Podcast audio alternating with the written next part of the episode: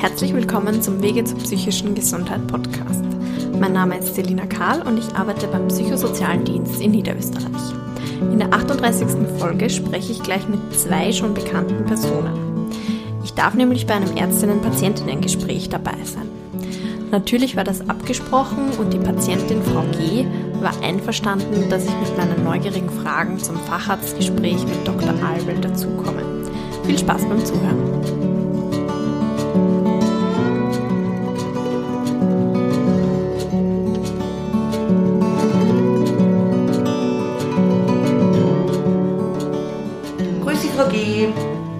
Waren ja jetzt drei Monate in Eckenburg. Wie war das für Sie? Also es war sehr hilfreich und lange, weil... Moment, Moment, Moment. Worum geht es da heute eigentlich? Es geht um das Thema Essstörung und ich war gerade auf Reha in Eggenburg diesbezüglich. Okay, okay. Und was, was bedeutet Essstörung für Sie? Also für mich bedeutet es, dass jemand, Mann oder Frau, Bub oder Mädchen, ein gestörtes Verhältnis zum Thema Essen hat. Das heißt, dass, ähm, dass derjenige zu viel oder zu lange am Tag über seine Nahrungsaufnahme nachdenkt. Das heißt nicht, dass jemand überlegt, was er heute essen möchte oder so, sondern dass man wirklich ähm, Gedankenkreisen hat, immer über das Thema Essen. Okay. Ähm, Frau G., Sie waren ja schon auf anderen Stationen in Eggenburg und es hat Ihnen immer gut gefallen. Aber die letzte, also bevor Sie gefahren sind, da haben wir darüber geredet, dass es Ihnen diesmal sehr schwer fällt, dass das keine leichte Entscheidung für Sie ist, eine Therapie auf einer Essstörungsstation zu machen. Können Sie das ein bisschen erklären? Ja, also ich habe eigentlich gehofft, dass das Thema Essstörung bei mir schon ad acta gelegt worden ist, aber leider habe ich diesbezüglich noch immer eine Problematik und deswegen habe ich mich erst überwinden müssen, wieder auf eine Essstörungsstation zu gehen. Wie hat das Ganze eigentlich angefangen? Also angefangen hat es vor ungefähr 25 Jahren, als mir plötzlich stets nach dem Essen unbegründet übel geworden ist, also wirklich sehr übel.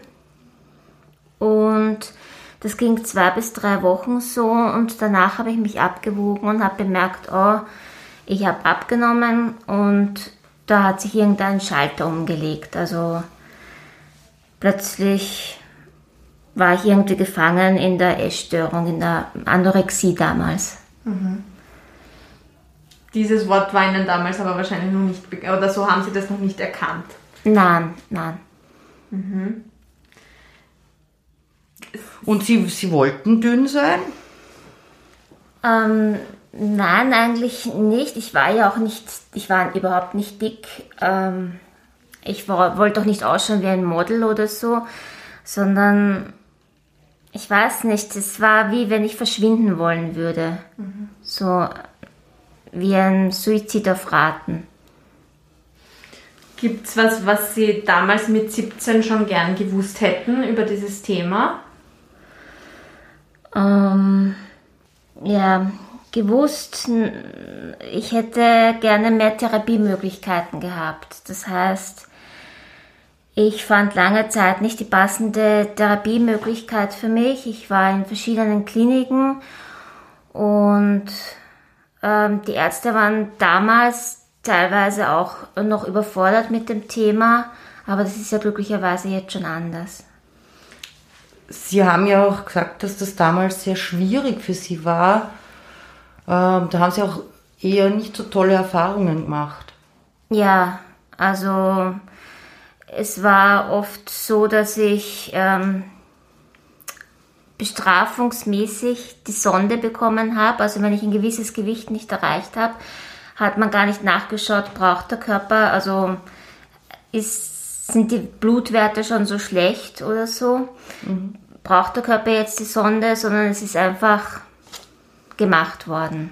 Können Sie das kurz erklären, weil ich glaube, nicht jeder weiß, was so eine Sonde ist. Ja, äh, eine Magensonde ist, wenn man halt ein gewisses Gewicht nicht erreicht, also ein gewisses BMI, Dann bekommt man die Magensonde und das ist, das bekommt man durch die Nase, wird das in den Magen geschoben und dann kriegt man halt so.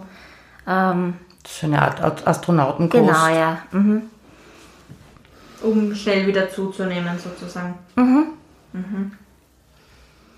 Das heißt, das war damals für Sie auch keine schöne Erfahrung? Überhaupt nicht, nein. Also es waren fünf Jahre wirklich, wo ich die meiste Zeit im Krankenhaus verbracht habe.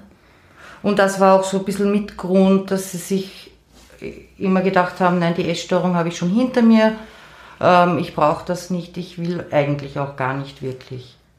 Ja, also 2002 habe ich dann die, die passende Therapiemöglichkeit für mich gefunden und die Anorexie ist ähm, verschwunden. Und ähm, ja, da dachte ich danach eigentlich, das Thema ist für mich erledigt, aber das war nicht so, weil meine Therapien auch nicht in dieser Richtung weitergingen und nur weil die Symptome weg sind, heißt das nicht, dass die Essstörung verschwunden ist. Woran haben Sie jetzt dann gemerkt, dass Sie was tun sollten? Also, es war so, dass ich plötzlich angefangen habe, äh, Essanfälle zu entwickeln, abends, wo ich äh, viel zu viel gegessen habe, um einfach nur die innere Leere in mir zu füllen. Das nennt man das sogenannte Binge-Eaten. Ähm, und dadurch ist es in die andere Richtung gegangen. Ich habe sehr viel zugenommen und äh, meine Gesundheit ist auch, meine Blutwerte sind schlechter geworden und da habe ich mir gedacht, jetzt muss ich was tun. Mhm. Und ich glaube, Sie haben ja auch dann mit äh, Psychotherapie begonnen und mhm. das war dann auch irgendwie eine gute Erfahrung, glaube ich, was Sie mir so erzählt haben die letzten Male. Ja, also es hat mir auch geholfen, mich dafür zu entscheiden, eine Reha zu machen, wo ich in den Kompetenzbereich E, nennt man das in Eggenburg, also in die Essstörungsstation. Und wie ist das jetzt nach der Reha? Wie sehen Sie das? Wie geht es da jetzt danach weiter? Ist das dann abgeschlossen oder? Nein, also definitiv nicht. Die Reha dauert ja ein paar Wochen und die Essstörung habe ich schon Jahre, also das könnte nach so kurzer Zeit gar nicht abgeschlossen sein. Ähm, ich bin jetzt bei Klientin bei der ambulanten Psychotherapie Form SOWOT. Also das ist für Menschen, die Essstörungen haben. Da kann man, da kommt man, da kann man sich hinwenden mhm. und dort wird geholfen, ja. Mhm. Hat sich in der Behandlung etwas verändert in den letzten Jahren, würden Sie sagen? Definitiv. Also wie ich schon erwähnt habe, das mit der Sondennahrung als Bestrafung, glaube ich, gibt es heutzutage nicht mehr. Ähm, es ist auch, ähm, es gibt viel mehr Therapiemöglichkeiten, viel mehr Orte an Stellen, an denen man sich hinwenden kann. Also es ist besser wann, geworden. Wann war das eigentlich, wo Sie 17 waren? Von welchem Jahr reden wir da? 1997. Okay. Mhm. Und Sie haben auch erzählt beim Vorgespräch, dass die Gesellschaft jetzt irgendwie offener ist oder das ganze Thema bekannter. Mhm. Ja, es ist auch ähm, durch die Corona-Zeit ist das Thema natürlich jetzt aktueller, weil die psychischen Erkrankungen, glaube ich, soweit ich mich informiert habe, ansteigen, auch die Essstörungen. Und ja, es ist momentan leider wieder sehr aktuell, das Thema. Und ähm, wollen Sie ganz kurz ein bisschen sagen, wie das bei so what abläuft, dass wenn die unsere Zuhörer jetzt sagen, mhm. äh, ich möchte zu so what, aber was erwartet sie da? Das ist ja oft eine Angst, so wie Sie es auch beschrieben haben, eine Angst, ähm, sich an irgendwelche Einrichtungen zu richten. Also so wie ich es kennengelernt habe, sind durch die Bank durch alle Leute sehr freundlich. Das ist einmal das Erste, was ich dazu sagen möchte. Und sehr verständnisvoll. Und man ruft eben an und sagt, dass man eben eine Essstörung hat und kriegt einen Termin auf den man ein bisschen warten muss. Also es sollte jetzt nicht dringend sein, weil es sind ja doch viele Menschen, die Hilfe suchen. Und dann kriegt man einen Termin für ein Erstgespräch, dann wird Diagnostiktermine werden weiter vergeben und nach einer gewissen Zeit wird dann kriegt man dann die ersten Termine für Gesprächs, Gesprächstherapie, Gruppentherapie, Arzttermine. Ja. Und das müssen Sie nicht bezahlen, oder? Das Erstgespräch schon, das kostet, glaube ich, 50 Euro. Aber die äh, weiteren, alle weiteren Gespräche nicht, die werden von der Kasse bezahlt. Das war ja auch nicht immer so. Sie haben mir da von einem Kredit erzählt, den die Eltern aufnehmen mussten für ihre Therapie oder so. Genau, also um, ich habe die passende Therapiemöglichkeit 2002 für mich gefunden in Kärnten. Das ist aber nicht von der Kasse bezahlt worden, sondern meine äh, Eltern haben einen Kredit in der Höhe von ungefähr 100.000 Schilling damals noch aufnehmen müssen, was natürlich auch nicht leicht war mit drei Kindern. Und dafür bin ich ihnen sehr dankbar, weil das hat mir wirklich das Leben gerettet. Sie haben vorher schon gesagt, äh, dass jetzt in der Corona-Zeit so viele psychische Erkrankungen zunehmen und eben auch Essstörungen zunehmen. Äh, Haben Sie das auch irgendwie in Ihrem Umfeld bemerkt? Ja, also in meinem Umfeld bekomme ich das schon mit, dass ähm, bestehende psychische Probleme stärker werden oder sich neue entwickelt haben, auch Essstörungen. Ähm, es ist auch ganz wichtig zu erwähnen, dass auch Menschen, die plötzlich exzessiv Sport betreiben, also wirklich jeden Tag und bis zum geht nicht mehr, dass das ein, ein Symptom der Ess einer Essstörung ist. Wie, wie erklärt man sich das? Hat das was mit Kontrolle zu tun? Ja, also man kann ja wahrscheinlich während der Corona-Zeit kann man nicht viel kontrollieren, kriegt man jetzt Corona oder nicht oder findet jetzt die Schule statt oder nicht. Und da ist es wahrscheinlich ein Ventil, dass man halt, indem man die Waage kontrollieren kann, ich weiß nicht, die Zahl au- auf der Waage. Über irgendwas hat man noch die Macht. Sozusagen. Genau, ja. Und auch so eine gewisse Struktur behält, die ja irgendwie verloren gegangen ist. Und Struktur ist für uns alle ja sehr wichtig. Ja. Sie haben jetzt gerade junge Menschen oder Schülerinnen oder so angesprochen. An wen würden Sie sagen, wendet man sich als betroffene Teenagerin heute? Also das ist wahnsinnig schwierig, wenn ich an meine Zeit zurückdenke, weil die Essstörung so etwas wie eine gute Freundin ist, die man nicht verlieren möchte, die eine Macht gibt und Stärke, augenscheinlich jetzt natürlich nur. Aber es wäre trotzdem sehr wichtig, sich an jemanden zu wenden, wenn man das Gefühl hat, es stimmt irgendetwas in diesem Themenbereich nicht. Und ja, Angehörige will man nicht so belasten. Lehrer haben vielleicht nicht so das Verständnis dafür.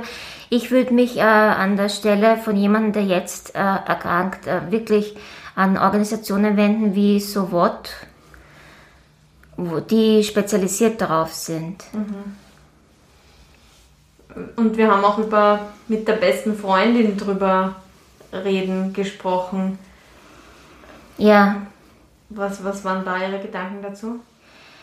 Das ist ähm, auch schwierig, weil man, also wenn man eine Essstörung entwickelt, überhaupt wenn es äh, im Bereich Magersucht gilt, hat man Angst, dass irgendjemand in seinem Umfeld das ebenfalls entwickelt, weil dann so ein gewisses, ähm, ja, ähm, ein gewisser Wettkampf stattfindet, wer nimmt am schnellsten wie viel ab. Und das kann dann wirklich äh, fatal enden. Ich habe das ja noch nie gehört, aber diese Sorge ist ja offenbar gar nicht so unbegründet, dass da sich mehrere Mädchen zum Beispiel dann gleich anstecken, sage ich jetzt mal blöd. Aber prinzipiell würden Sie sagen, wenn, wenn jemand so das Gefühl hat, eine Essstörung zu haben, entweder ist das Beste an eine Organisation, aber auch generell an jemanden wenden, wo man gutes Vertrauen hat. Natürlich, ja. Also, Also wenn man einen super Klassenlehrer hat oder Ja. Lehrerin hat, dann kann man sagen, natürlich. auch das wäre Also eine Möglichkeit. es ist jetzt nicht in Stein gemeißelt, dass man äh, sich an eine Organisation wenden muss, wenn man das Vertrauen an, bei der Oma hat oder bei Freunden auch, also dann sollte man das auf alle Fälle nutzen und ähm, die Problematik ansprechen. Und auch Angehörige, die feststellen, dass ihre Kinder, ihre Enkelkinder, ihre Nichten, Neffen so eine Symptomatik ähm, ja, bekommen haben, das ist es sehr wichtig, dass man sich an jemanden wendet. Und da gibt es in Österreich momentan noch nicht so viel ähm, Möglichkeiten. Also ich, wei- ich wüsste jetzt da außer so What oder Rad auf Draht jetzt Ah Ja. nichts. Haben Sie bei Sowot zufällig mal nachgefragt, ob die auch Angehörigengruppen haben oder so? Na, ich glaube nicht, dass die das äh, haben, aber natürlich, wenn Angehörige dort anrufen und sagen, meine Tochter, mein Sohn haben diese Problematik, dann wird sicher weitergeholfen.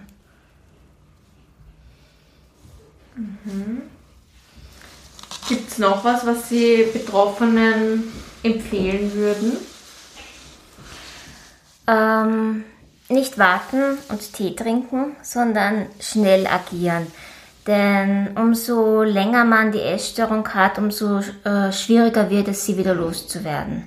Das ist wirklich ganz wichtig, weil in meinem Umfeld habe ich das selbst erlebt, dass jemand, der ähm, das noch nicht so lange hatte und schnell Hilfe bekommen hat, auch schnell wieder gesund wurde. Bei mir zum Beispiel hat es fünf Jahre gedauert, dass die Magersucht weggegangen ist. Also das ist eine viel zu lange Zeit, Zeit, in der man wirklich das Leben besser nutzen könnte. Gibt es noch was, was Ihnen wichtig wäre, zu dem Thema zu sagen oder auch der Gesellschaft klar zu machen? Ja, Verständnis ist sehr wichtig. Also ich, ich kann mich noch erinnern, in meiner, zu meiner Zeit bin ich sehr oft blöd angeschaut und blöd angesprochen worden diesbezüglich. Man hat kein Verständnis gehabt. Ich glaube, das ist ja auch ähm, jetzt da 25 Jahre später auch schon besser geworden. Also das glaube ich schon. Aber es ist eine, man darf nicht vergessen, und das dürfen Angehörige und Betroffene nicht vergessen, es ist eine Krankheit, die auch tödlich enden kann. Das ist keine Labalie. Angehörigenarbeit haben Sie schon angesprochen, dass da noch Nachholbedarf gibt sozusagen. Und insgesamt mehr Infos haben Sie sich gewünscht, glaube ich, oder? Für die allgemeine Genau, für die, für die Lehrer auch zu erkennen. für die Eltern, für die Tanten und so weiter. Also, Auch um so Frühwarnzeichen zu erkennen. genau. Weil das ja sehr wichtig ist, und damit die Krankheit so schnell wie möglich wieder in den Griff bekommen wird. Was würden Sie als Frühwarnzeichen zum Beispiel sehen? Den, den exzessiven Sport haben Sie mal gesagt. Ja. Also das könnte schon so ein Frühwarnzeichen sein. Naja, es können schon Frühwarnzeichen sein, wenn jemand ähm, nicht mehr mit der Familie mitessen möchte, wenn er abnimmt in kürzester Zeit, ja, depressiv ist, Also Sich sehr zurückgezogen und ja, sich eher nicht so am sozialen Leben beteiligt. genau, und sich halt viel mit dem Thema Essen beschäftigt. Ja, ich habe ja auch immer gehört, die, vor allem diese anorektischen, magersüchtigen äh, jungen Mädchen oder Burschen kochen ja irrsinnig gern. Ja, für andere. Genau. Ja, also bei mir war das das Backen. Ja, Ich habe leidenschaftlich gern gebacken. Ich habe noch nichts davon gegessen. Ich war froh, wenn andere davon gegessen haben. Ja, Damit man das Thema doch so irgendwie haben kann, wenn man es schon nicht selber isst, kocht man wenigstens. ja, es ist auch ein bisschen die Versorgung anderer. Andere müssen ja essen. Ich muss das ja nicht. Also ein bisschen ein Machtgefühl ist Aber das. auch eine Qual, die man sich selber auferlegt. oder? Natürlich, also das ist eine Qual. Ja. aber auch das wird zum Beispiel für ein Frühwarnzeichen, Ja, wenn jemand anfängt viel zu backen und die Verwandtschaft und Bekanntschaft und Nachbarschaft mit Kuchen versorgt. genau. Ist auch ein Frühwarnzeichen, ja. Okay. Und wo stehen Sie jetzt? Wie, wie geht es Ihnen jetzt nach all diesen Jahren Therapie und was Sie gelernt haben und so weiter? Ja, ich, ähm, ich habe das Gefühl, jetzt stehe ich wieder ein bisschen am Anfang, weil ich mir erst wieder eingestehen musste, dass die Essstörung doch noch Thema in meinem Leben ist. Aber ich bin guten Mutes und mache Fortschritte, auch allein durch Eggenburg schon und durch meine Therapien bei So What. Und ja, bin guter Hoffnung, dass alles wieder gut wird. Und ich habe ja auch, ich kenne sie ja schon ein Weilchen und sie haben wirklich viel gelernt. Auch der Weg bis zur, bis Eggenburg, bis zur Essstörungsstation, da haben sie ja schon wahnsinnig viel gelernt und viele Fortschritte gemacht. Auch wenn man nicht unbedingt nur am Thema Essstörung arbeitet, kann was weitergehen und der Weg offen werden für mehr. Natürlich, ja. Also weshalb man eine Essstörung entwickelt, hat ja verschiedene Gründe. Also da kann man stundenlang drüber reden. Ähm, es geht ja nicht allein, es geht ja nicht allein darum, dass man jetzt abnehmen will. Es ist, da ist viel mehr dahinter. Ja, wie Sie vorher gesagt haben, oder? Dass man will sich einfach auflösen. Genau. Insofern ist es auch gut, sich Psychotherapie zu holen.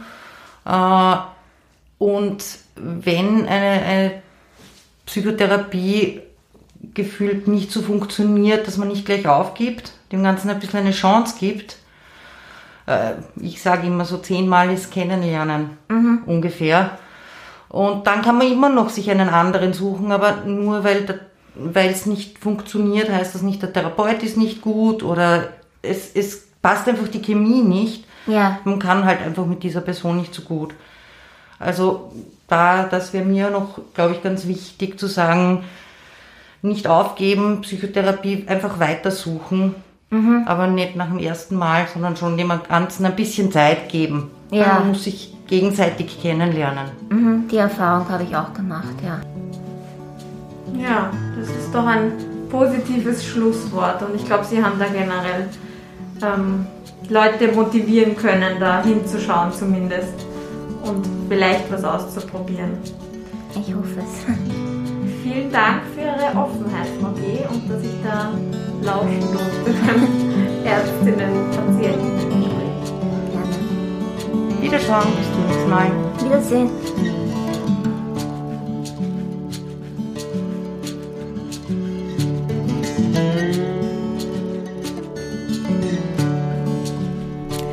Vielen Dank fürs Zuhören. Wie immer gibt es Infos zu den besprochenen Themen oder Anlaufstellen in der Podcast-Beschreibung und auf unserer Webseite www.psz.co.at. Wenn Sie Ideen haben für spannende Gäste oder Themen oder Sie persönlich Kritik oder Nachfragen an uns richten wollen, schreiben Sie bitte ein E-Mail an s.karl.psz.co.at.